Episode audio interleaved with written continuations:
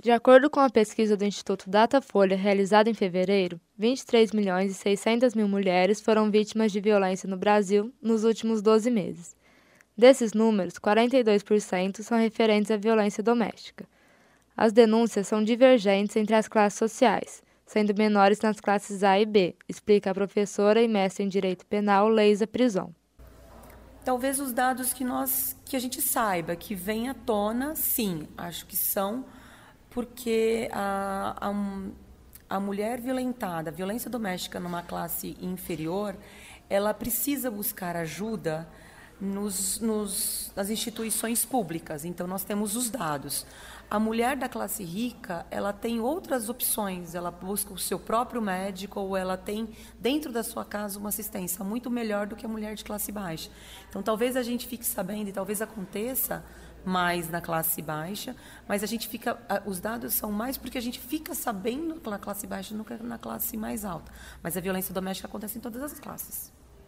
A Lei Maria da Penha protege as mulheres da violência que sofrem, mas, mesmo com a lei sancionada desde 2006, os dados de violência contra a mulher crescem muito no país, comenta Leisa. A violência contra a mulher ela é presente na sociedade muito por conta do, de cultura, da cultura do machismo, da não da demora na inserção da mulher no mercado de trabalho, é, por vários avanços que nós estamos tendo. Então, isso tudo vem à tona neste momento. A gente sabe mais dos casos que acontecem é, agora, porque agora nós temos meios de proteção para essas mulheres. Não são meios efetivos, mas são meios que é, a maior parte delas se sentem protegidas. Por isso, a gente fica sabendo dos casos. Mas os casos existem por conta da cultura do machismo, por conta do enfrentamento da mulher, da sua colocação no mercado de trabalho, nas suas questões, nas suas decisões. A denúncia é um ato que muitas vítimas têm medo de fazer, por pensarem que vão piorar a situação. A jovem Mayumi Nakamura, de 20 anos, foi ameaçada pelo namorado e denunciou. Após a situação, a estudante fez tratamento psicológico oferecido pela universidade. Foi depois de uma ameaça que ele fez comigo, depois do término. Ele me ameaçou e depois de uma semana ele foi na minha casa com a atual dele. E aí depois disso eu fiz a, a, a ocorrência.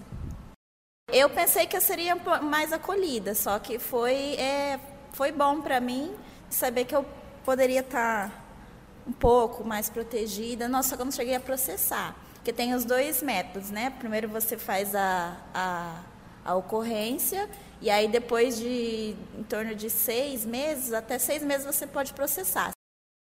Eu fiz tratamento gratuito aqui na UNAERP durante dois meses eu fiz. O assistente social trabalha de forma ativa na conscientização do problema da violência doméstica. O profissional está capacitado para orientar, discutir estratégias e encaminhar as pessoas que sofrem esse tipo de violência para atendimento especializado. O assistente social Paulo Henrique explica sobre a atuação do profissional no processo de acompanhamento com a vítima. Dependendo do caso, não envolve só o, o assistente social, às vezes envolve também um psicólogo e aí vai ter um outro direcionamento, às vezes ela vai precisar participar de, de grupos, às vezes ela vai precisar participar de alguns eventos que tem voltado para o que ocorreu, para estar tá assim, dando auxílio para ela na, na ressocialização, porque muitas das vezes a pessoa já está totalmente abalada, já foi, já, o caso já chegou ao extremo. A violência doméstica ela não acontece só dentro de casa.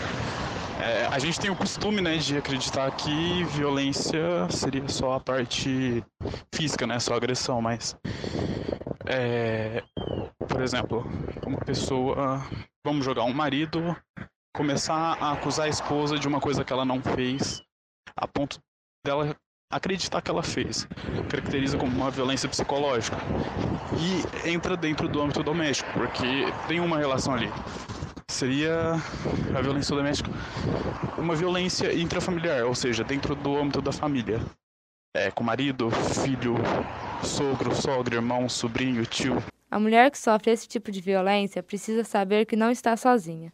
Romper com o violador é uma decisão difícil, porém importante e quanto antes melhor. O psicólogo Henrique Bertolini explica como é o atendimento às vítimas. Com o acompanhamento, ela pode, pode passar por transtorno pós-traumático, ela pode passar por questões de depressão, ela pode passar por inúmeros fatores que vinculam-se a essa agressão, principalmente por transtorno pós-traumático. É, então, com o tratamento adequado, com o tempo de tratamento, ela vai se vai melhorando sim. Tem como tem como fazer o tratamento sim.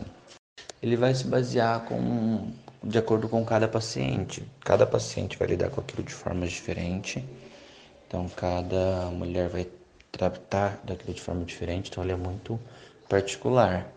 Isso de forma geral dos, dos pacientes, mas sim, porque acaba que grande maioria vai, tratar, vai, vai se tratar com depressão e um transtorno pós-traumático e às vezes, muitas vezes é vinculado um ao outro.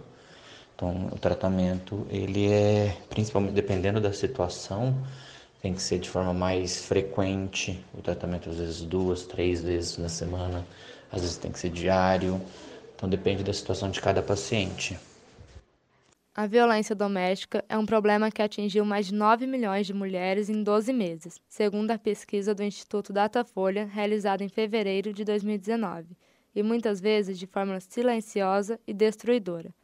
A mulher que se sente vítima de alguma violência em Ribeirão Preto pode conseguir ajuda em ONGs, como o programa Mãos Estendidas, pelo telefone 3103-7492. Repetindo, 3103-7492 encontrar apoio no ato da denúncia na Delegacia da Mulher, na Avenida Costabile Romano, 3230, ou pelo número 3610-4499. Repetindo, 3610-4499. Helena Caroli, com produção de Tiago Firmiano, para a Rádio Naerp.